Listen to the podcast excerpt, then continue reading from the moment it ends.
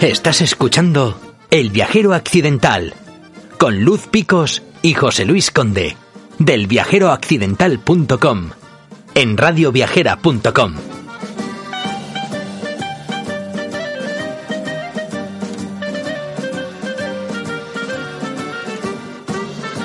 La tarantela es el baile típico de la zona de la que vamos a hablar hoy. Es una música muy viva y un baile de galanteo entre parejas. Vamos a recorrer el sur de Italia. Y vamos a iniciar el recorrido en la zona de la Puglia. En el mapa de la geografía de Italia, para situarnos, similar a una bota, estaríamos ahora mismo en el talón. Y empezamos conociendo Alberobello, una ciudad de 11.000 habitantes en la provincia de Bari, que cuando ves fotos de ella empiezas a desear visitarla. Probad, probad. Si no habéis estado todavía, probad a buscar fotos en internet sobre Alberobello y decidme si no es así. Alberobello se ha ido haciendo famosa por sus trulli, declarados Patrimonio de la Humanidad por la UNESCO desde 1996. Los trulli son edificaciones cilíndricas, pintorescas, con techo cónico, distribuidas por todo el Val di Itria, también llamado el Valle de los Trulli, y aparecen por la región aislados o dispersos en racimos, en medio de los campos de almendros, olivos o viñas, y el trulo, el trulo suele estar formado por un solo espacio, con gruesos muros de grandes bloques de piedra superpuestos sin mortero. Su historia está ligada al pago de impuestos que los campesinos debían realizar. Al ser de construcción sencilla y estar hechos con la técnica de piedra seca, sin argamasa que las una, estando solo encajadas, podían desmontarse rápidamente cuando eran conocedores de la llegada del recaudador de impuestos. Alberobello, a principios del siglo XVI, era un pequeño feudo bajo el dominio de los Acuaviva de Aragona, condes de Conversano, que fue poblándose de campesinos atraídos por esta fértil tierra. Los condes autorizaban a los colonos a construir sus casas de piedra seca, pero sin cemento, para poder ser derruidas en caso de inspección regia, ya que existía desde el siglo XV una norma en el reino de Nápoles denominada Pramática de Baronibus, que exigía el pago del tributo para el establecimiento de una aglomeración urbana. De esta forma, los trulli eran construcciones precarias, de fácil demolición, que se destruían para evitar el pago de dicho impuesto. En 1797, el rey Fernando IV de Borbón emitió en Tarento un decreto mediante el cual elevó a la pequeña villa a la categoría de ciudad regia, liberándola de la servidumbre feudal. Un mayor o menor gasto en la construcción del trulo identifica el poder adquisitivo de los propietarios. Por otro lado, los símbolos pintados sobre los techos de los trulli a menudo asumían un significado religioso, otras veces representaban signos del zodiaco. Encontramos ruedas solares, cruces ansadas del antiguo Egipto, lunas, candelabros, corazones en triángulo,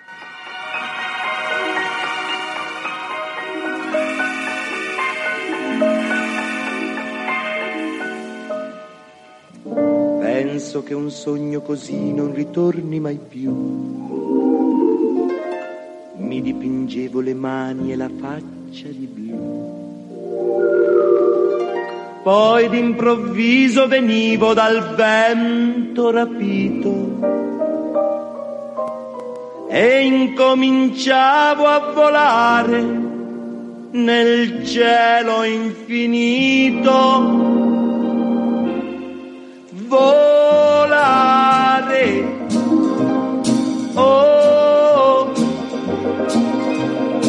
Cantare. Oh, nel blu dipinto di blu. En la primera estancia del viajero accidental en Alberobello, al ser un grupo, nos dividimos en dos hospedajes. Una parte en el Trulo Capo di Galo y la otra en el Dimore Sobrane, un pequeño hotel en el propio Alberobello, muy cerca del Trulo Sobrano, del que luego os hablaremos y os explicaremos qué es. Son dos, dos conceptos de hospedaje totalmente distintos. El primero, el Trulo Capo di Galo, es un trulo tradicional de la zona que data de hace unos 150 años y está situado a unos 10 o 12 kilómetros del centro de Alberobello. En él se puede disfrutar de la estancia en el campo, del entorno y de la magnífica piscina. Está situado el Trulo Capo en el segundo punto más alto de Puglia, por lo que las vistas, las vistas de los campos de olivos son impresionantes. Mientras que el segundo hospedaje, el Dimore Sobrane, eh, está ubicado en el núcleo urbano, con todas las comodidades que ello implica, ¿no? Puedes dar incluso paseos a la luz de la luna por su casco histórico. En realidad ambas opciones son muy interesantes, distintas y dependen de lo que más os apetezca en cada momento. En nuestro paseo virtual por Alberobelo, eh, Luz, vamos a empezar hablándoos del trulo más grande del poblado. Es el llamado trulo sobrano, trullo soberano este edificio de dos plantas, hecho construir por la familia Perta en el siglo XVIII y convertido en museo, cuyo interior se puede visitar, ha sido arreglado conforme al gusto de la época y reconstruido gracias a los testimonios de los más ancianos habitantes alberobelleses. Durante el verano, el Trulo Sobrano alberga espectáculos teatrales, conciertos de orquestas o jazz y encuentros de cultura y poesía. Una peculiaridad, es el único trulo de dos pisos, y se ha convertido en el Museo de los Trulli.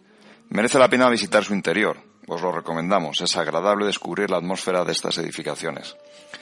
Cerca de este trulo nos encontramos la parroquia santuario, Basílica Minore dei Santi Cosma e Damiano, los patronos de la ciudad y muy venerados en toda la Puglia. Es de estilo neoclásico. En la primera visita del viajero accidental, a final de septiembre, pudimos descubrir el ambiente de las fiestas en honor a sus patronos, con la gente del pueblo acudiendo a los actos religiosos con sus mejores galas, los cafés de las principales calles repletos de gente y con un ambiente estupendo. Uno de los lugares que queda grabado en nuestras retinas es la panorámica desde el Terracino Belvedere, un mirador ideal para contemplar todos los trulli del río Nemonti. Os aseguro que solo esa perspectiva de estas edificaciones ya justifica viajar al Vero Velo.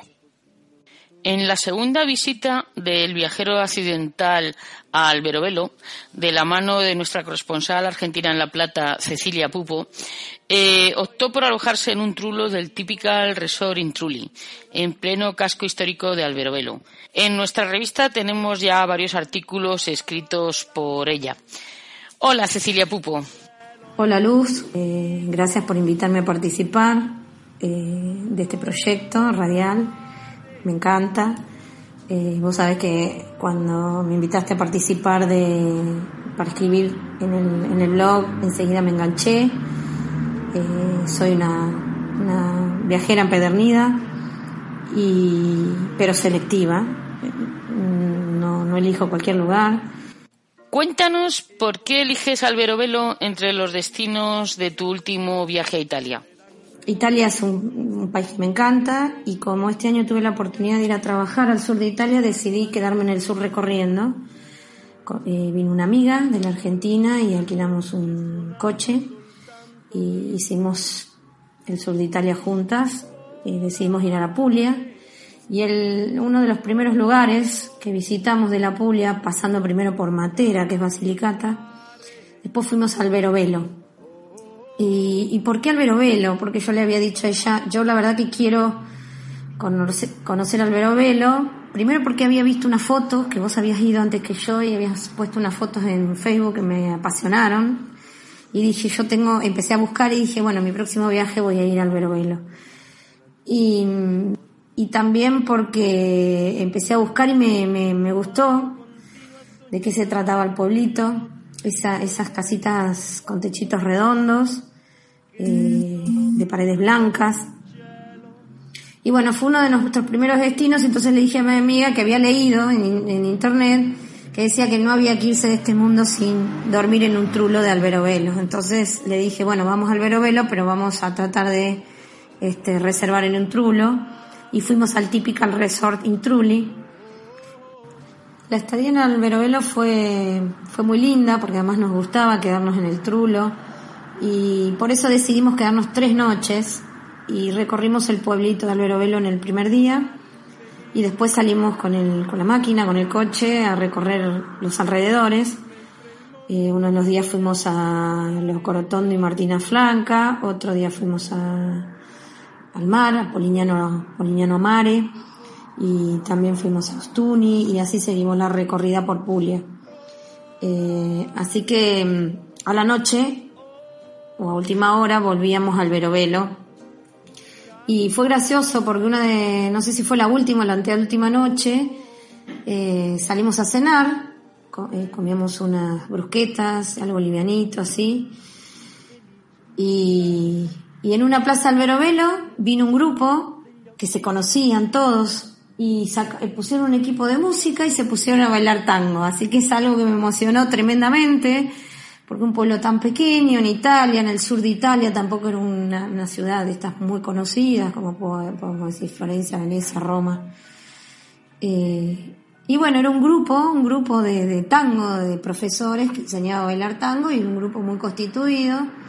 Y bueno, eh, con tangos de Gardel y bueno, y, cantados, o sea, en el sentido de que se, yo entendía la letra y me, me causaba gracia porque esta gente baila, pero no debe entender lo que yo entiendo, porque el, tango tiene mucho, un lenguaje propio que se llama lunfardo y, y que, que, es el, el, el, lenguaje de la calle, ¿no? De la mezcla esta que yo contaba del, digamos, del argentino mezclado con el italiano, se, armó un lenguaje propio que fue el lenguaje del tango. Y tiene palabras muy especiales, eh, por ejemplo, laburo, laburo deriva de laboro, del italiano.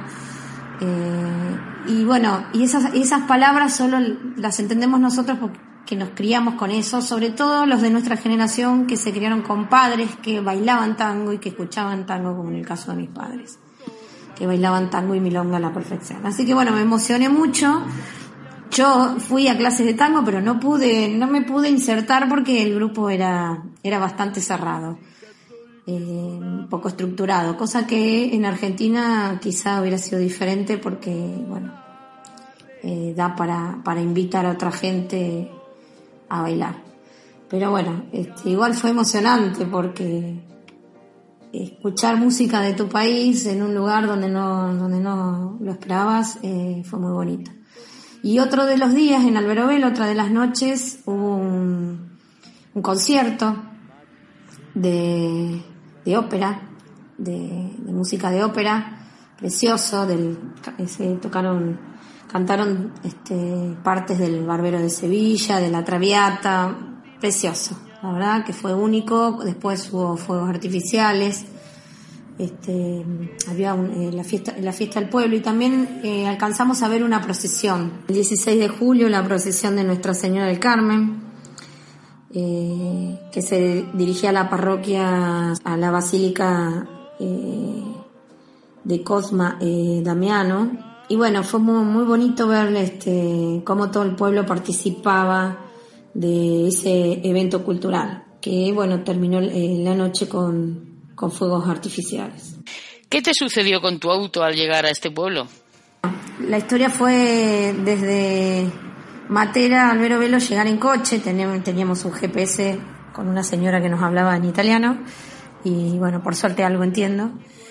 Y, bueno, el GPS a veces te indica mal y te, manda a cualquier lado. Y nos, hacía, nos hizo girar a la izquierda y en la izquierda había una valla que decía prohibido pasar en italiano. Y, y como quedaba un lugarcito y dije, bueno, pero esto, si hay un lugarcito puedo pasar igual, el auto era pequeño, así que pasé y cuando, quise, cuando quisimos acordar nos metimos adentro de lo que era el casco histórico lleno de trulos. Y bueno, yo no, o sea, manejo bien, conduzco bien el coche, pero lo que pasó es que cuando miré para atrás dije, yo no, para adelante no se podía ir y para atrás tampoco. Y dije, ¿y ahora qué hacemos? Me empezó a agarrar un ataque. Recién estrenado el viaje, con coche de alquiler con todas las maletas y las valijas eh, adentro del coche, más la bolsa de la comida, porque teníamos intenciones de, de alquilar, que íbamos viendo hospedaje sobre la marcha, pero bueno, los primeros días los teníamos reservados y dije, bueno, vamos al hotel y ahí preguntamos y vemos qué hacemos.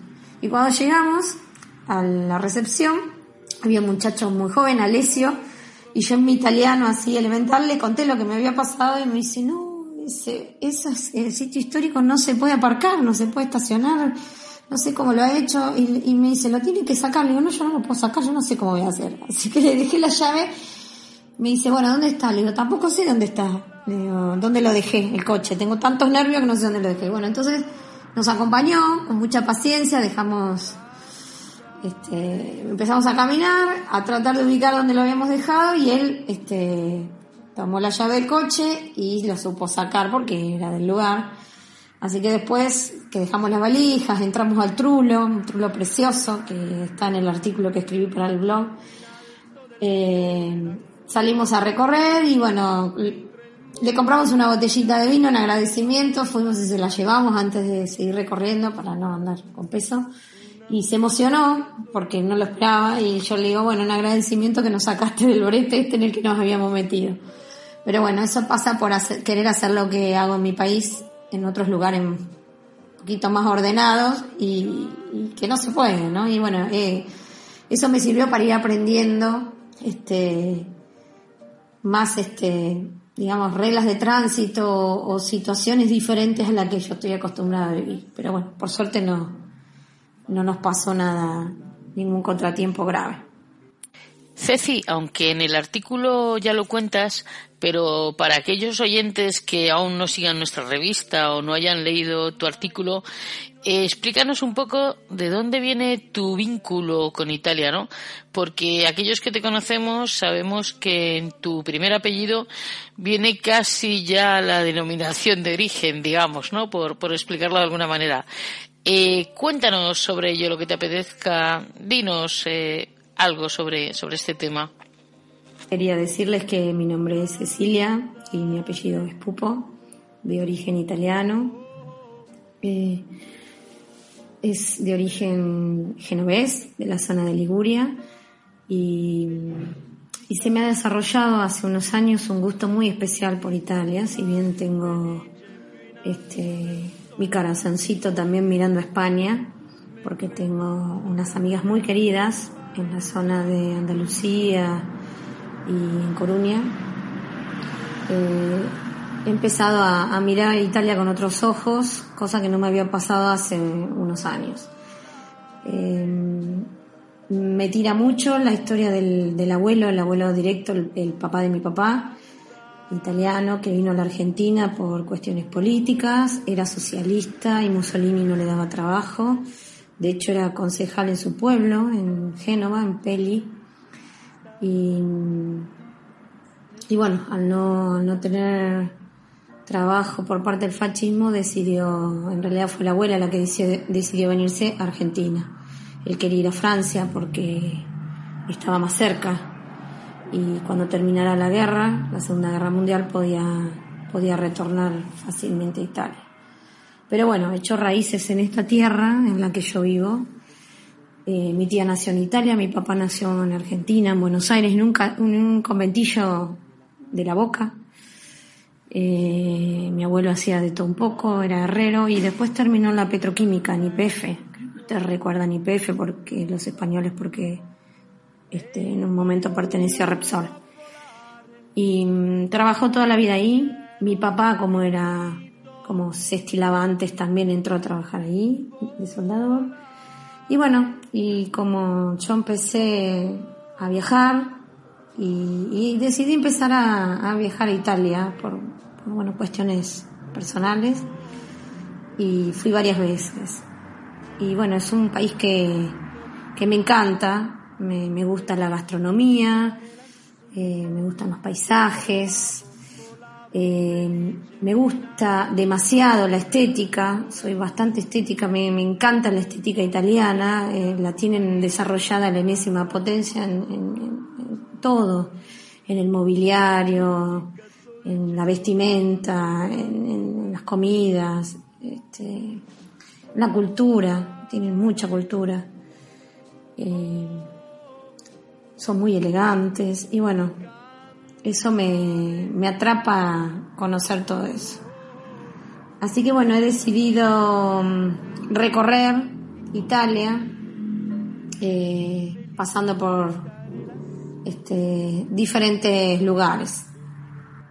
Y Cecilia Pupo se va a quedar con nosotros porque queremos que nos vaya contando más cosas sobre su idilio con el sur de Italia, con Italia en general y sobre ese vínculo tan especial que hay entre Argentina e Italia. Italiano, un dolce tango, così suonar sotto un cielo lontano. Quel tango italiano, quel dolce tango, col pensiero mi ha fatto volare dal mio amore lontano.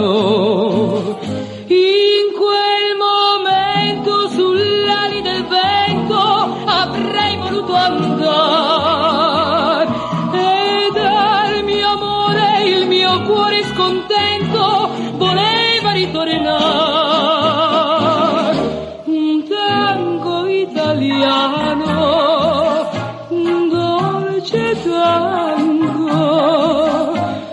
portato un richiamo d'amore al mio stanco e nostalgico cuore e mi ha fatto per sempre tornare dal mio amore italiano.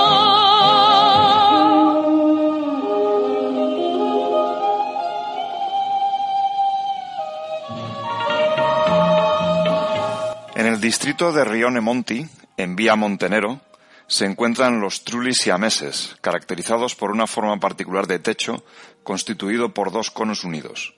Los dos conos se comunicaban antiguamente por una puerta. Actualmente son dos locales separados, cada uno con su puerta de ingreso sobre calles diferentes. Esta particularidad da lugar a una leyenda popular, según la cual cada trulo pertenecía a dos hermanos que vivían juntos.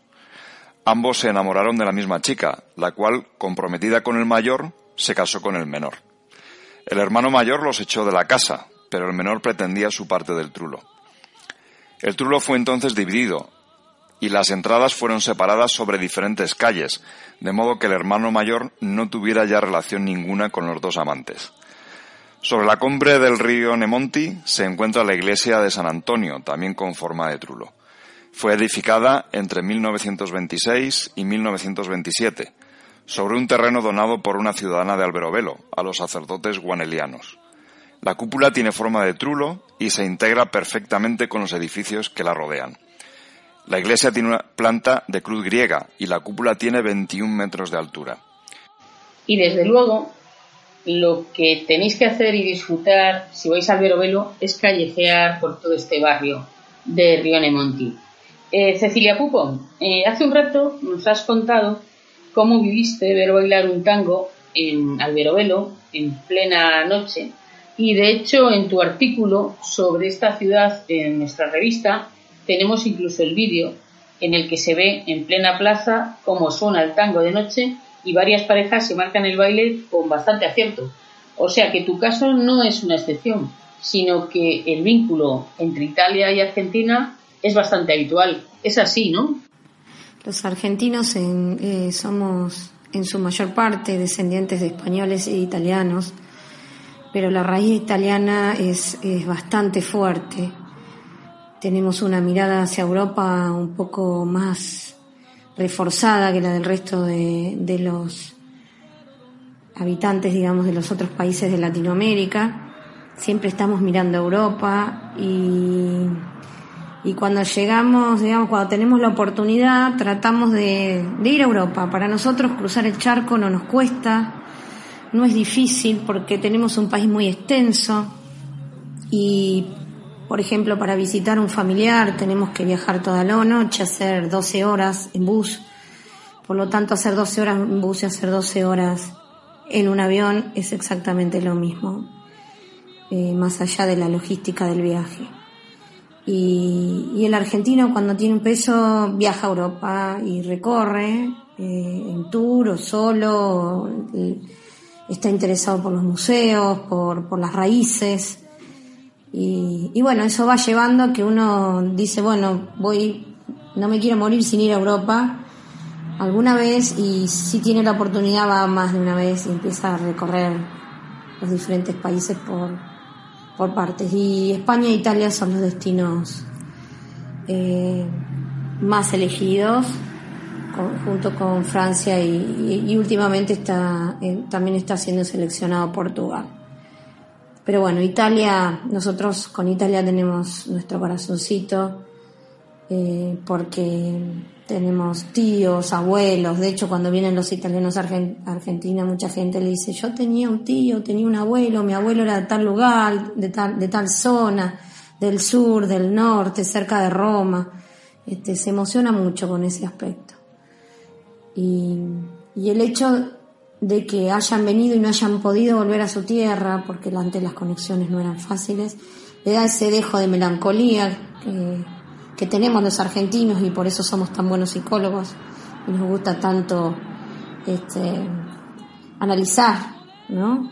las distintas situaciones. Creo que es una mezcla entre el criollo, el argentino y, los europeos que han venido a poblar esta tierra. Han hecho esa mezcla que somos nosotros.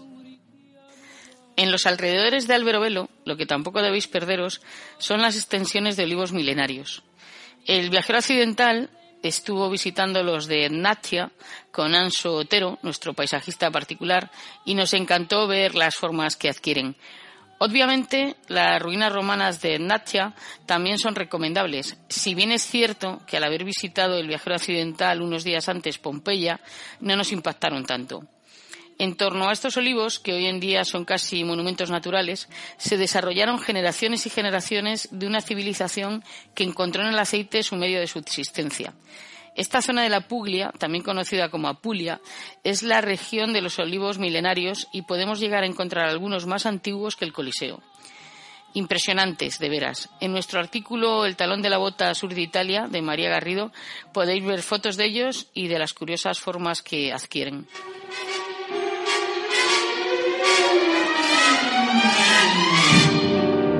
Come fly with me, let's fly, let's fly away. If you can use some exotic